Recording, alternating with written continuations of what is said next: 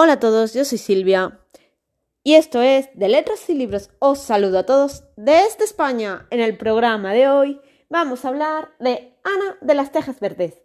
Pero no voy a hablaros de los libros, sino de Ana.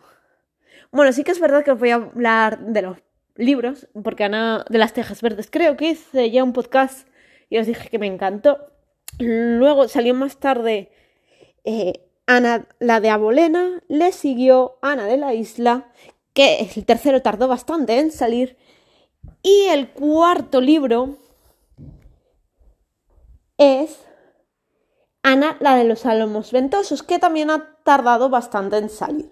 Bueno, lo que tienen estos libros es que todos, absolutamente todos, son maravillosos y extraordinarios. Además, la forma de escribir de Lucy Montgomery, con esas descripciones, con esa belleza, es impresionante. La verdad es que es impresionante la fuerza, la dulzura, el cariño y el mimo con lo que, cómo escribe sus obras.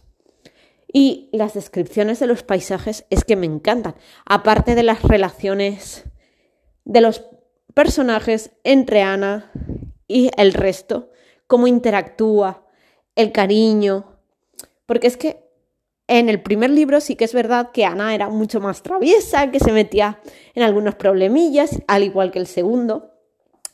El tercero ya nos encontramos una Ana en la universidad y ya sus vivencias son universitarias, pero sigue teniendo esta magia y este encanto y esta dulzura que tenían el primero y el segundo.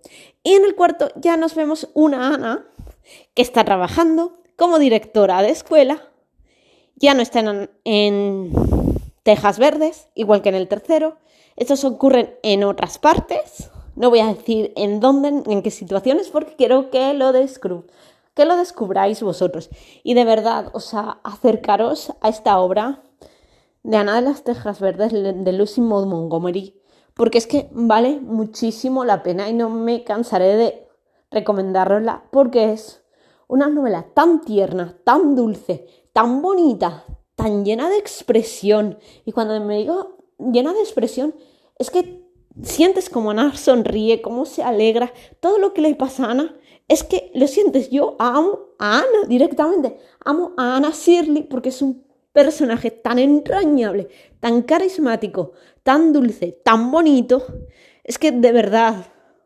Y todos los libros son una pasada. Y la vemos desde la infancia, que llega a, Tejas Verdes, que la acoge esta familia, la adopta, hasta el cuarto que es ya que se convierte en mujer, ya es profesora, directora en una escuela, y nos va enseñando esa evolución de la niñez a la edad adulta, digamos que aquí tendrá unos 20, 21 añitos, 22, y nos va enseñando cómo va cambiando Ana, pero sin dejar de ser tierna, dulce, cariñosa, divertida, alegre, imaginativa, entrañable, parlanchina, o sea, parlanchina. Ana es extraordinaria. Vale, ya sabéis que a mí me ha gustado y que estoy enamorada de Ana, o sea, lo sabéis, ¿no? O sea, ¿Qué más puedo decir de estos libros?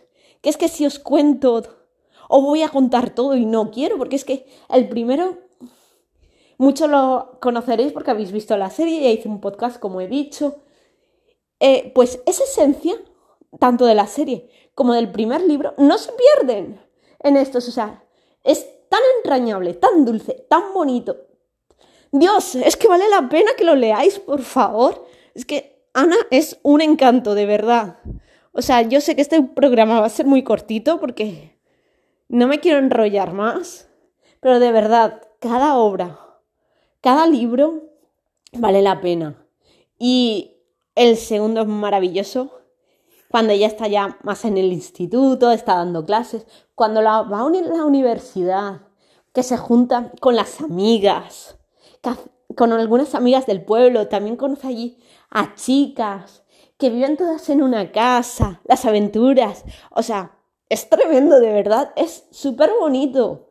Y sí que es verdad que tiene algunas cositas como en el primero y en el, este cuarto ya es directora y se mete en algunos líos, tiene algunos tropiezos, pero de verdad, o sea, fantástico, por favor, leer a Ana de las Tejas Verdes y por favor que la editorial Duomo Ediciones saque los demás porque me muero por leerlos y que no solo saquen la obra de Lucy Montgomery referida a Ana de las Tejas Verdes, que Lucy Montgomery tiene muchísimos más libros.